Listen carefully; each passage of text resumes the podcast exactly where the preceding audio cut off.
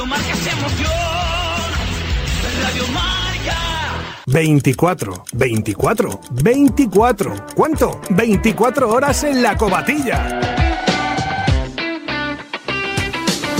Compite por relevos en equipos de cuatro personas en la Sierra de Bejar, en la meca de los corredores de montaña en la península ibérica. Participa con tus amigos, tus amigas, los días 3 y 4 de julio en una carrera pionera en España. Más información e inscripciones en www.ultrailacobatilla.es. Ah, y recuerda, todas las comodidades para familiares y amigos gracias al Centro de Turismo Activo de la Sierra de Bejar, La Cobatilla. ¿Eres runner? ¿Eres trail runner? Solo Runners, tu tienda especializada en running. Solo Runners, tu tienda especializada en trail running. Distribuidor oficial de la Esportiva, Altra, Oca y Scott. Te esperamos en nuestra tienda online www.solorunners.com con los mejores productos y las mejores ofertas. Hasta el 50% en outlet. Visítanos también en Valladolid en la calle Recondo número 31. Landsport, tu marca de ropa deportiva. Landsport, tu compañera de aventura y trail running. Si te gusta la montaña, disfruta de la mejor termorregulación, adaptación y ventilación gracias a nuestros productos de altas prestaciones. Vístete de LAN y olvídate del resto. ¿Dónde nos encuentras? En www.landclouds.com y en tiendas especializadas. Landsport, tu compañera de viaje.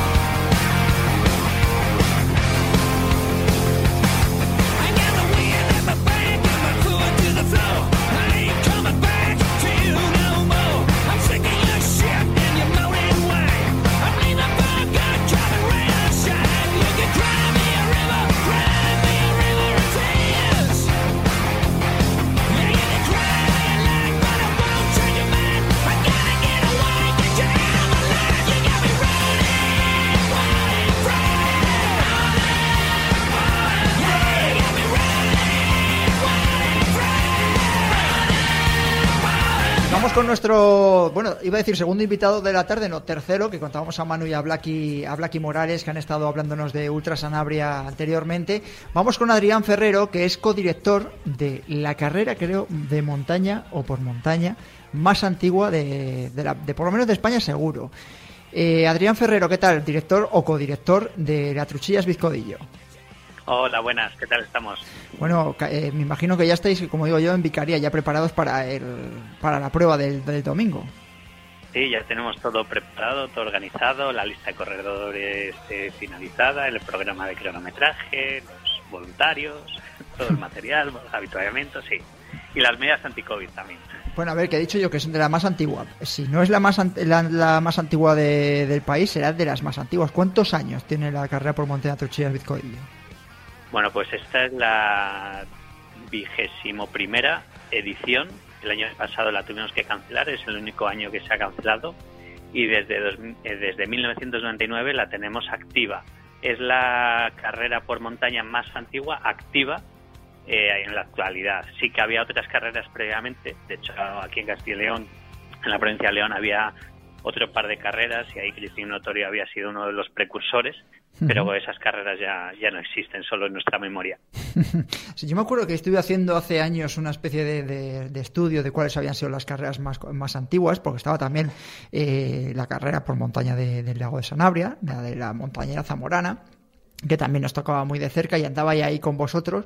Y luego también estaba la del Pico del Águila en Béjar. Y son carreras que ya tienen más de dos décadas. Y bueno, vosotros seréis los más a- antiguos que seguís en activo, como dice. ¿Cómo se hace? Porque ahora, claro, ha, ha habido un boom. Es verdad que ahora con el tema de- del COVID parece que va a haber otro retroceso, otra recolocación de lo que han sido pruebas en el calendario. Eh, pero vosotros estáis ahí, incluso habéis superado el coronavirus, ¿no? A nivel deportivo. ¿Cómo se hace para estar más de dos décadas en activo?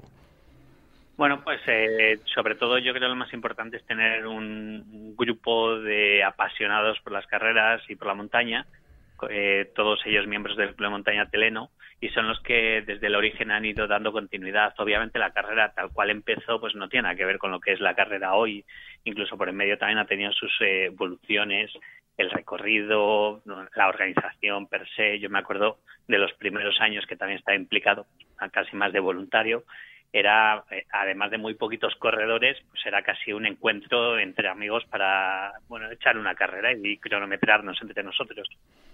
Ahora es mucho más serio, claro. Sí, bueno, pero vosotros es verdad que en ese, en ese momento, me imagino que incluso este año habéis vivido un boom de... Hemos tenido aquí alguna tertulia, los que estáis siguiendo semana a semana Ingrávidos, en el que hablábamos de carrera que sale, carrera que agota los dorsales. ¿Os ha pasado a vosotros también eso este año?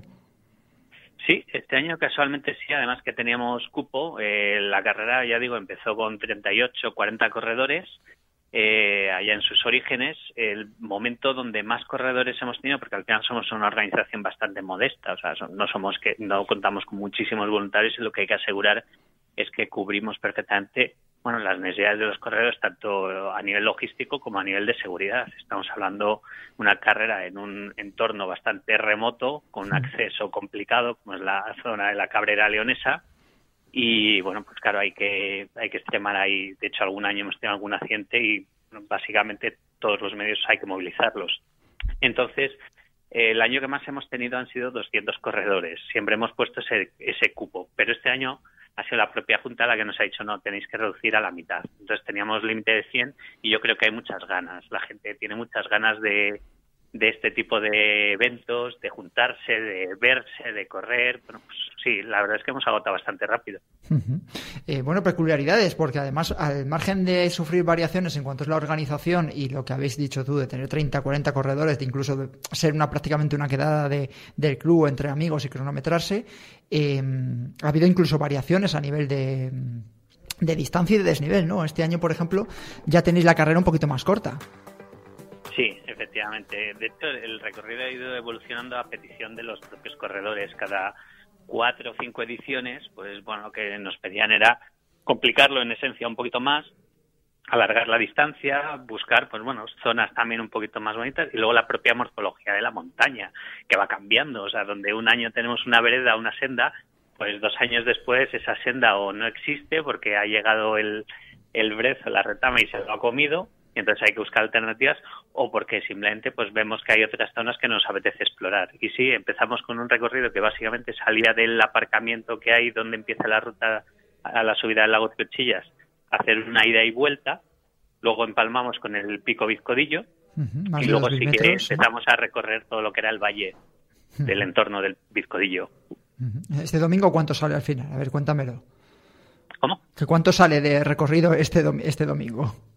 Sí, este, este año tenemos un, recorrido parecido al del año pasado, eh, muy bonito porque no subimos directos al lago Triuchillas, subimos a la laguna de la Maliciosa, que es justo el valle que tenemos al lado, y de ahí ya encaramos hacia el Bizcodillo. Del Bizcodillo ya hacemos la bajada normal, vamos a decirlo así, porque coincide con una senda, de, una ruta de senderismo, un pequeño recorrido, y ya bajamos al lago Triuchillas y de ahí al aparcamiento. Eh, casi, casi 15 kilómetros y unos 1.000 metros de desnivel positivo. El acumulado, pues subir y bajar, 2.000. Casi nada, ¿eh, Diego? Bueno, bueno, La, zona es muy, la zona es muy bonita, ¿eh? Esa frase ya, ya hemos dicho muchas veces. Bueno, yo te lo digo porque me toca de cerca, también es muy bonita, sí. Mm, yo la pregunta es, de, de, todos estos años en los que se lleva celebrando la carrera, ¿con qué momento en concreto, si hay uno, eh, me imagino que vas a decir que va a haber muchos, pero uno con el que te quedas, de, de todos estos años? hay muchos. el, de, algún accidente, Adrián. Algún accidente, seguro, de ese, de ese no lo olvidas. Sí, claro, los años en los que hemos tenido, sobre todo, bueno, ha habido años donde la meteorología ha sido especialmente poco amigable con, con los corredores y, con los organizadores también, porque el sábado, cuando subimos a balizar, hemos pasado tormentas, hemos tenido gente que se perdía conocemos aquella zona perfectamente, pero cuando se mete la niebla es que se desorienta uno con mucha facilidad. Pues para mí uno de los momentos fue cuando el sábado perdimos a dos eh, voluntarios que acabaron hacia el lado de Zamora y tuvimos que ir a recogerlos. Estuvimos casi dos horas y media buscándolos y pendientes de ellos. Y luego lo que ya son chances de carrera, ahí sí, ahí sobre todo los accidentes yo creo que son lo que más marcan. Recuerdo especialmente un año que había nevado el día antes, el sábado, una nevada. De hecho, tuvimos que buscar estacas de madera para marcar el recorrido porque, claro, todas las balizas se habían perdido y a las 5 de la mañana subimos al pico a poner las estacas. Eso sí, salió el domingo, el día de la carrera, precioso, espectacular. Sí. Y entonces, y llama la atención porque, claro, los primeros corredores abrían huella, pero como había helado, eh, se iban haciendo heridas, eh, digamos, en la, en la, tibia, en las espinillas. y entonces iban dejando marcada la huella con, sangre. Un poquito de ah. sangre. Sí, sí, eso, lo he vivido, eso lo he vivido yo porque iba detrás. ese, día lo he, ese día lo he vivido yo. Sí, sí, a ver si puedo poner alguna foto, algún vídeo de, ese día. Le digo a Johnny que lo ponga aquí ahora para que la gente lo vea porque fue espectacular ese año. Em, te iba a preguntar, Adriana, al margen de anécdotas de, de la carrera, eh, para que no lo conoce, Adrián Ferrero también es árbitro FEDME. No sé si sigue siéndolo, creo que, que, sí, ¿no? Porque eso no se pierde. Sí, sí. Árbitro FEDME, árbitro de Castilla y León y ahora árbitro ambiental también. Vale, árbitro ambiental. Sí, mira, eso tenemos ahí pendiente una, una tertulia que a lo mejor algún día te, te llamamos para, para analizarlo. Quería que eh, valorases un poco cómo está eh, todo el circo. Eh, cuando hablo del circo lo hablo con todo el respeto, pero con todo lo que rodea a este deporte, porque como bien dices, llevas más de 20 años también un poco viendo crecer tu propia carrera y luego también viendo cómo se ha desarrollado este deporte. Ahora ves la irrupción de otra federación, hay dos federaciones, eh, hay más circuitos, circuitos privados. Eh, para mí hasta el hablar hoy contigo es recuperar un poco la esencia de lo que son los primeros pasos de, este deporte. No sé cómo lo ves tú con esa perspectiva y ese que edad y la experiencia. Sí, la verdad es que para mí hay dos dimensiones. Un poco lo que ha sido, eh, comentáis antes, el boom de las carreras y cómo ha habido ahí un interés creciente de determinadas organizaciones y, bueno, círculos que a lo mejor primaban el aspecto más, voy a decir, económico ¿vale? O de beneficio directo que el aspecto puramente deportivo, aunque al final, bueno, pues es, es bueno tener organizaciones profesionales porque eso también da un punto de calidad. Entonces, yo creo que hemos pasado de un pico a, a, una estabilidad, donde hoy ya las organizaciones ya saben que el deporte es casi lo más importante, ya son organizaciones mucho más serias porque es necesario. Yo creo la legislación y la evolución, la regulación del deporte ha acompañado en ese sentido. Entonces, bueno, estamos en un momento donde se va está estabilizando o estamos siendo racionales en ese sentido, ¿vale? Ya desaparecen aquellas carreras que eran más pasionales que, que realmente seguras y ya empezamos a ver, bueno, pues, eh, que el calendario ya tiene una variedad adecuada para todos los perfiles. Con respecto a la otra dimensión, lo que comentabas de federaciones que entran, sobre todo la polémica que hay con respecto a la Federación de Atletismo, Federación de Montaña. Bueno, yo lo que puedo decir es que la Federación de Montaña, desde que empezamos nosotros, por eso somos un club de montaña inscrito a la Federación Española de Montaña, y por eso decimos que es de las carreras más antiguas. Trails había antes, ¿no? y ahora la palabra trail es un poco confusa, pero lo que son carreras por montaña con las singularidades que tiene de subir alturas determinadas, eh, sendas perdidas, mm, condiciones climáticas, digamos, otra serie de condicionantes. Esto para mí ha sido la Federación de Montaña quien ha trabajado para velar por el bien de este deporte, regularlo adecuadamente y profesionalizarlo también. De hecho, los árbitros de carrera por montaña, que Juanjo lo sabes, tenemos una formación específica que va más allá de lo estrictamente deportivo.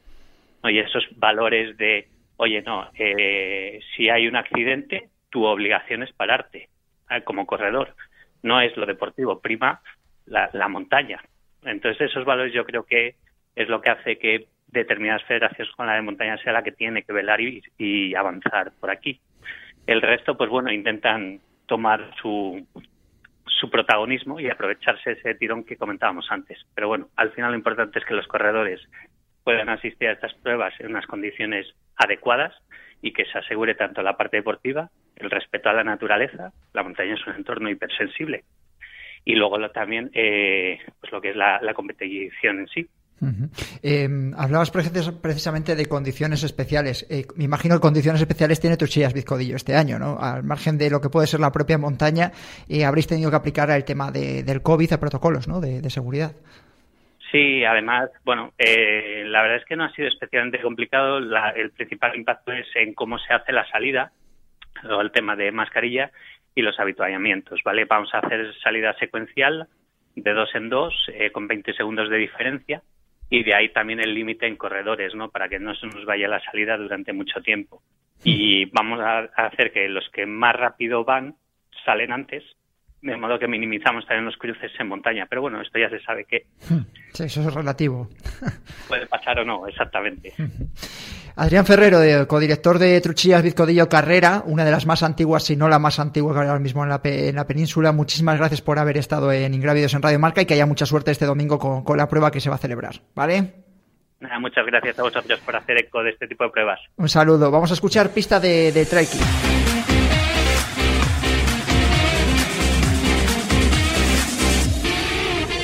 Tercera pista, durante más de 10 años solo se podía participar en equipos de dos corredores.